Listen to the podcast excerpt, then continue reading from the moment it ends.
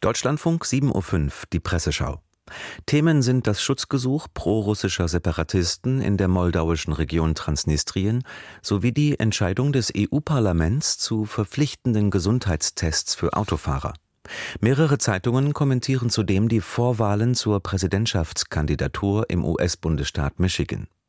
Zwei siegreiche Kandidaten, zwei Probleme, bilanziert die Frankfurter Allgemeine Zeitung.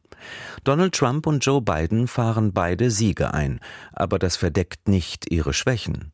Für den amtierenden Präsidenten wird seine Nahostpolitik vor allem bei arabischstämmigen Wählern zur Belastung. Biden wird am 5. November in diesem Staat ein ernsthaftes Mobilisierungsproblem haben. Trump wiederum musste viele Gegenstimmen für Nikki Haley hinnehmen, die ihm bei der Präsidentenwahl fehlen könnten. Schon in den anderen Vorwahlen war zu erkennen, dass seine Wählerschaft nach wie vor überwiegend weiß ist, über 50 Jahre alt und ohne Hochschulabschluss. Das sichert ihm die Nominierung seiner Partei, nicht aber automatisch Mehrheiten in der viel diverseren Gesamtwählerschaft Amerikas. Der Ausgang der Wahl ist also weiterhin offen meint die Frankfurter Allgemeine Zeitung. Aus Sicht der Mitteldeutschen Zeitung ist die Vorwahl in Michigan vor allem für US-Präsident Biden ein Alarmsignal. Pro-palästinensische Gruppen lieferten eine Machtprobe ab. Sie baten die Demokraten, nicht Biden anzukreuzen, sondern unentschieden. Rund 13 Prozent folgten dem Aufruf. Rechnerisch könnte diese Gruppe bei der Präsidentschaftswahl den Swing State Michigan in Richtung Donald Trump kippen lassen. Viele fassen sich jetzt an den Kopf. Kann es sein, dass bisherige Wähler der Demokraten aus ethischen Gründen den eigenen Mann fallen lassen und einen Präsidenten Trump riskieren? fragt die Mitteldeutsche Zeitung aus Halle. Die Taz meint, die Drohung von linken und erst recht pro-palästinensischen AktivistInnen im November Biden ihre Stimme zu versagen und damit womöglich Donald Trump zum Sieg zu verhelfen, ist der blanke politische Irrsinn. Es war Trump, der die US-Botschaft von Tel Aviv nach Jerusalem verlegte, der Israels Premier Netanyahu zu immer mehr Siedlungsbau ermutigte und gar 2020 einen sogenannten Friedensplan vorlegte, der die Annexion großer Teile des Westjordanlandes durch Israel vorsah, kommentiert die Taz. Die Süddeutsche Zeitung analysiert, Biden glaubt weiterhin, dass nur er die USA vor Trumps Comeback und dem Ende der Demokratie bewahren kann. Der Gedanke ist nicht mal völlig abwegig. Doch immer mehr Landsleute haben den Eindruck, dass er sich diese zweite Schlammschlacht und die Aussicht auf vier weitere Jahre Irrsinn besser ersparen sollte. Für einen echten Widersacher bei den Vorwahlen ist es zu spät, aber nominiert wird der Präsidentschaftskandidat der Demokraten erst bei deren Kongress in Chicago im August.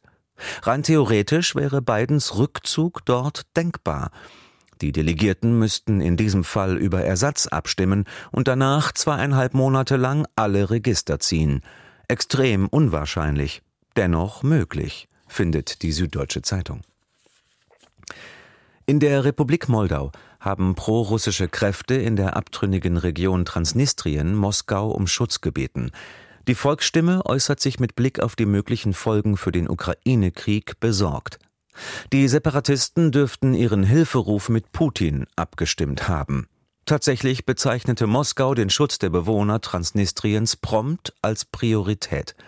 Die Gelegenheit für Putin ist günstig. Die ukrainische Armee ist durch ausbleibende Unterstützung geschwächt wie lange nicht. Das Drehbuch wirkt dabei ähnlich dem zu Kriegsbeginn in der Ostukraine. Im Ukraine-Krieg droht so im schlimmsten Fall eine weitere Eskalation. Für die Ukraine eine neue Front im Südwesten nahe Odessa sowie ein übergreifendes Konflikts auf den kleinen EU-Nachbarn Moldau, ist in der Volksstimme aus Magdeburg zu lesen. Die Rheinzeitung aus Koblenz notiert, Putin, der Geheimdienstler, der der Kreml-Diktator immer geblieben ist, zieht die nächste Karte in seinem perfiden Spiel um die Macht im Land, in der Region und auch in Europa. Er will die Region in Brand setzen, was ihm im Fall von Transnistrien mit einer direkten Grenze zur Ukraine leicht fallen würde. Nichts ist mehr sicher vor Putins Furor und seiner abgrundtiefen Durchtriebenheit. Gerade in der Phase kommt zur Unzeit, dass sich Deutschland und Frankreich um die Vorreiterrolle in Europa streiten.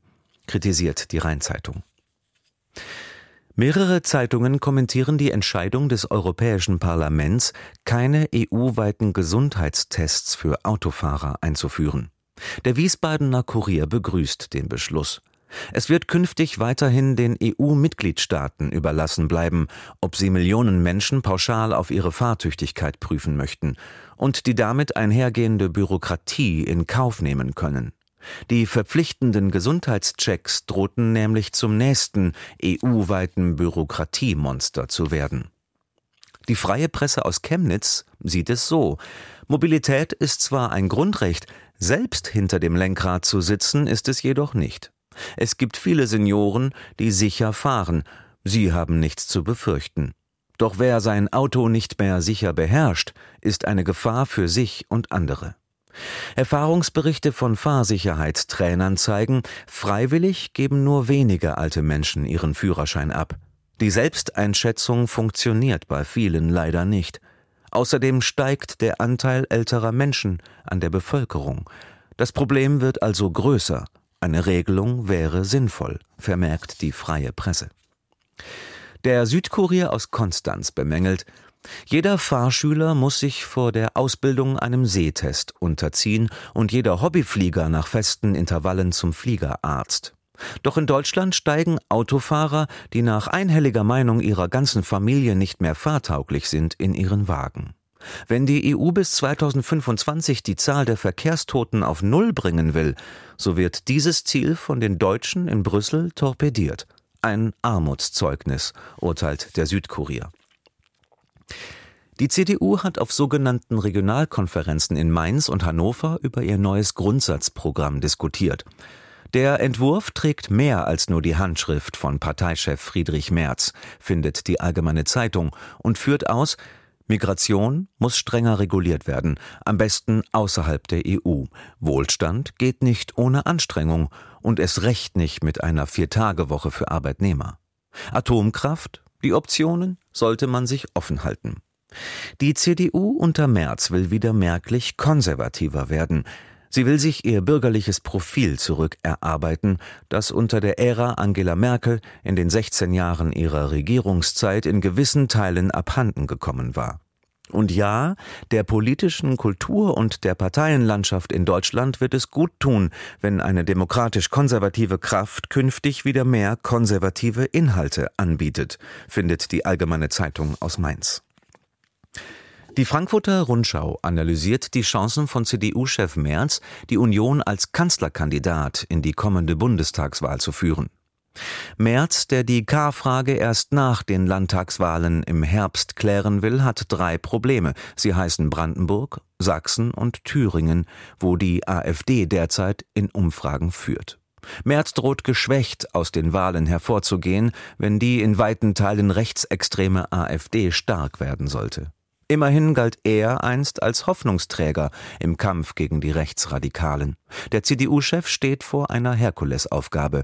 Er muss im Herbst versuchen, möglichst viel Schaden von seiner Person abzuwenden. Konkurrenten bei der Kanzlerkandidatur aus Nordrhein-Westfalen und Bayern warten nur auf den Moment der Destabilisierung. Mit diesem Kommentar der Frankfurter Rundschau endet die heutige Presseschau.